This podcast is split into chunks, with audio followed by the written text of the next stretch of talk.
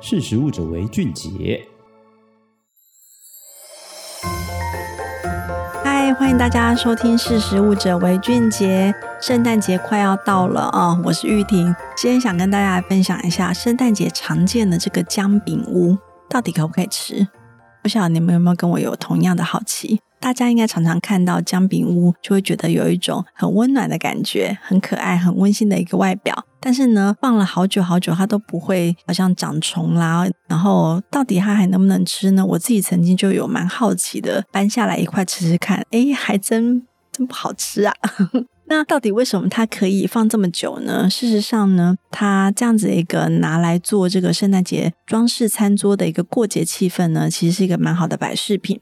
那这个缘起呢，就来自于距今一千多年前的十字军东征。当时呢，姜呢是非常昂贵的香料，只会用在这个节庆的糕饼上面，不仅能够增加风味，还可以有驱寒的功能。而让姜饼能够继续传承这么多年，而且风行世界，功劳呢，其实就要归属于格林童话里面的糖果屋喽。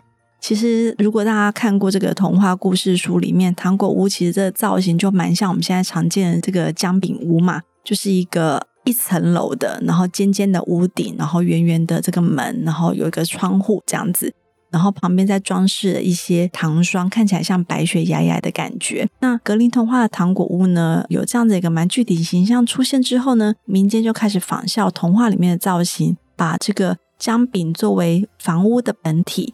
加上糖霜、糖果作为外观的这个装饰，打造出各式各样的姜饼屋，慢慢的成为了这个热门的圣诞节装饰的食品了。那有些人可能好奇说，到底为什么它不会坏呢？其实呢，我们从这个包装标示就可以看得到，在台湾的这个姜饼屋，我们可以看到说，它其实有一些原料里面，它会用到这个己二烯酸。己二烯酸是什么呢？它其实就是防腐剂。那防腐剂加在这个姜饼屋里头呢，它其实当然就比较不会有这个坏掉的可能性。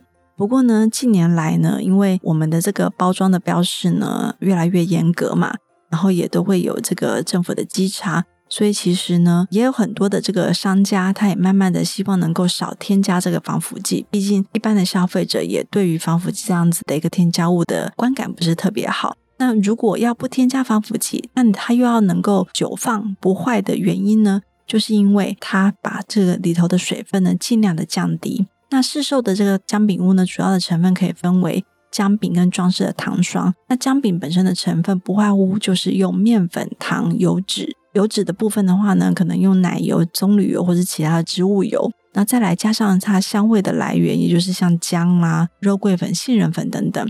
那装饰糖霜的这个成分呢，就会有糖粉跟蛋白霜或者是蛋白粉的部分。那姜饼屋上面的蛋白糖霜通常是凝结固态的，然后把糖粉跟打发蛋白搅拌均匀之后呢，塑形它就会凝固了。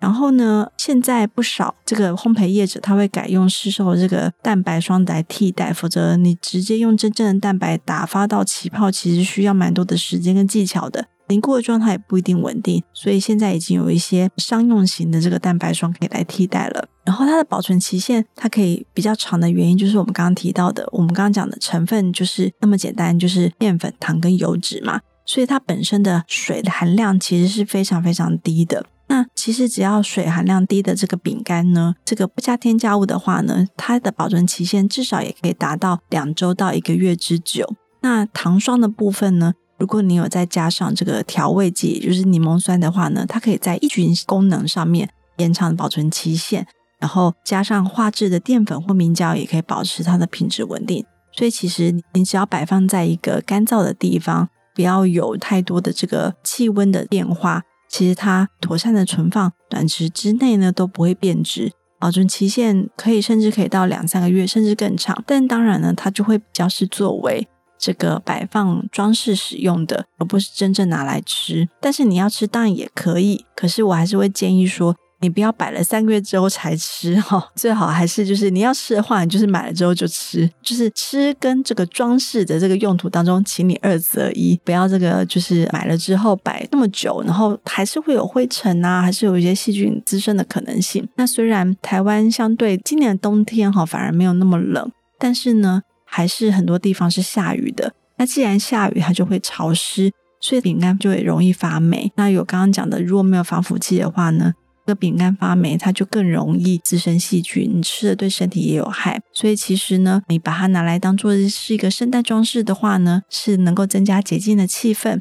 但是呢，在现在鼓励减少剩食的情况之下，我也会希望大家，就是说，如果你买来作为一个节庆的一个使用的话呢，也许可以摆个一天，然后大家就可以分食掉，尽量不要都摆个两三个月，然后最后呢就把它丢掉。其实我觉得也是一个浪费食物的行为。那圣诞节快到了，也在这边先祝大家圣诞快乐，阖家平安喽！今天的识食物者为俊杰就到这边，我们下次见，拜拜。